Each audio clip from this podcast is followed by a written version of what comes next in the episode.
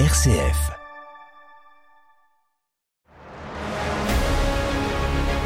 RCF vous propose Sacrés Aventuriers, le podcast qui donne foi en l'humanité.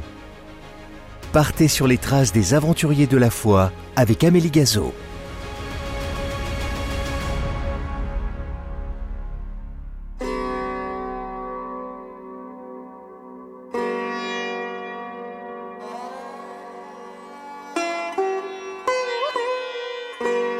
Celle que l'on appelle désormais Mère Teresa a 38 ans lorsqu'elle quitte avec émotion les sœurs de Lorette.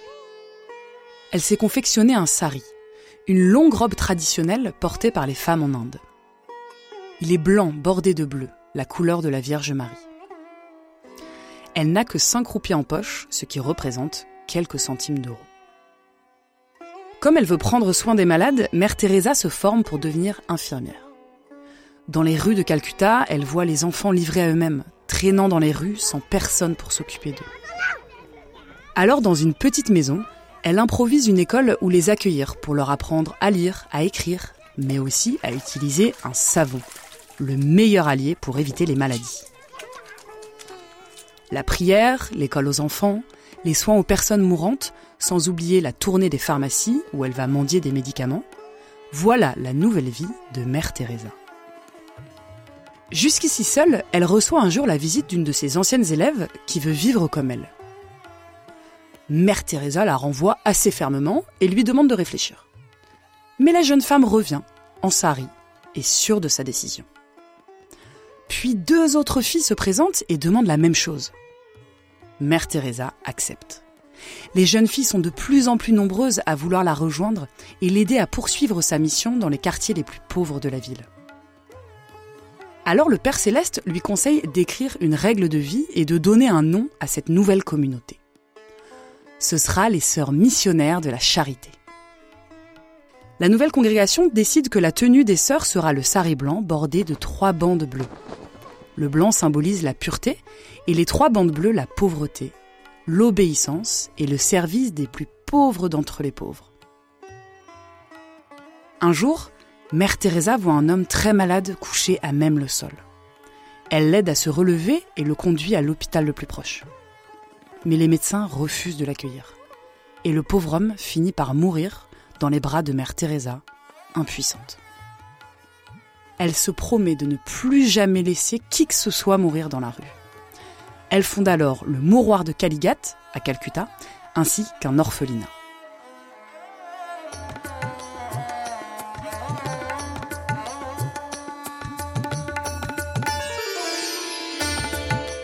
Mère Teresa et les sœurs travaillent chaque jour davantage pour aider les plus pauvres. Mais elles manquent d'argent. Le Père Céleste publie alors une petite annonce dans le journal pour demander des soutiens. Et les réponses ne se font pas attendre. De nombreuses personnes demandent comment aider les missionnaires de la charité. Et voilà ce que leur demande Mère Teresa. Offrez des cadeaux aux enfants pour Noël, mais aussi pour les fêtes musulmanes et hindoues. Car en Inde, ce sont les deux principales religions. De plus en plus de gens parlent de Mère Teresa et de ce qu'elle accomplit. Même la BBC, la célèbre radio anglaise, l'invite dans une de ses émissions. Elle témoigne de sa mission et elle en profite pour demander de l'aide. Des centaines de personnes du monde entier répondent à l'appel.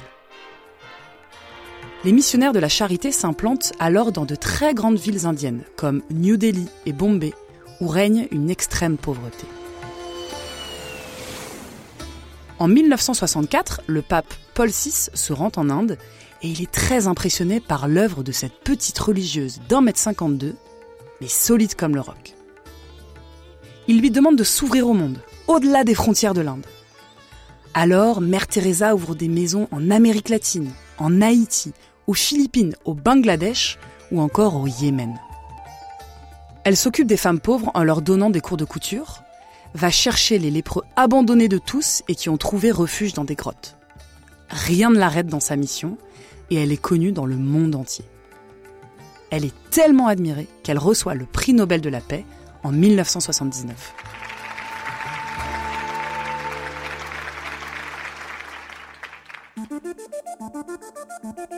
Mère Teresa est très médiatisée, tout comme une autre personnalité de l'Église catholique, le pape Jean-Paul II.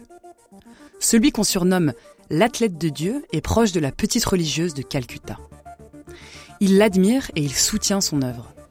Lors de son voyage en Inde en 1986, Jean-Paul II visite le dispensaire des Sœurs où près de 90 malades et mourants sont accueillis. Ce lieu est un endroit d'espoir, une maison bâtie sur le courage et la foi, un foyer où règne l'amour. À partir de 1989, la santé de Mère Teresa décline et elle est régulièrement hospitalisée. Lorsqu'elle sent que sa fin est proche, elle décide de rentrer dans le couvent des missionnaires de la charité à Calcutta.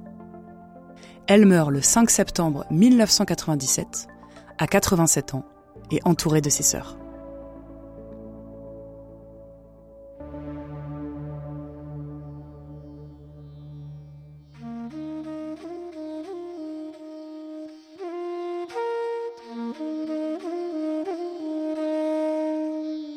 Aujourd'hui, le 5 septembre est la journée internationale de la charité en hommage à Mère Teresa. L'Église catholique l'a déclarée sainte. Une sainte au caractère bien trempé. Elle pouvait parfois se montrer dure et exigeante. Il faut dire que pendant plus de 40 ans, elle a vu beaucoup de misère et de souffrance. Elle en a vu des personnes rejetées, exclues, méprisées. Lorsqu'on lui demandait pourquoi elle avait choisi de vivre parmi les plus pauvres, Mère Teresa répondait Comment puis-je regarder les pauvres en face? Comment puis-je leur dire je vous aime et je vous comprends si je ne vis pas comme eux? On l'a vu serrer dans ses bras des enfants malades, tenir la main de vieillards mourants, sourire à des miséreux. Sur son visage, on voyait la compassion et l'amour de l'autre. Mais cette compassion et cet amour, elle les puisait dans une seule chose, la prière.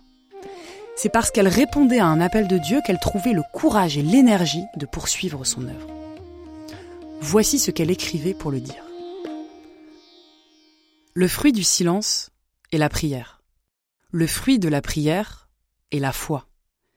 Le fruit de la foi est l'amour. Le fruit de l'amour est le service. Le fruit du service est la paix.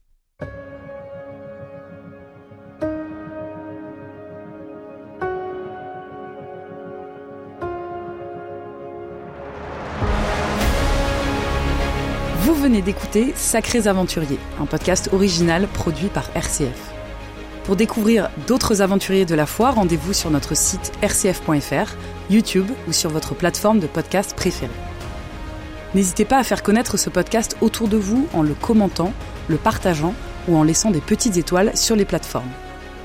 Pour plus de voyages et d'histoires, il y a aussi tous nos autres podcasts. Quand je serai grand, des récits d'aventures mythiques racontés aux enfants, ou encore Zeus et compagnie sur les dieux de l'Olympe. Bonne écoute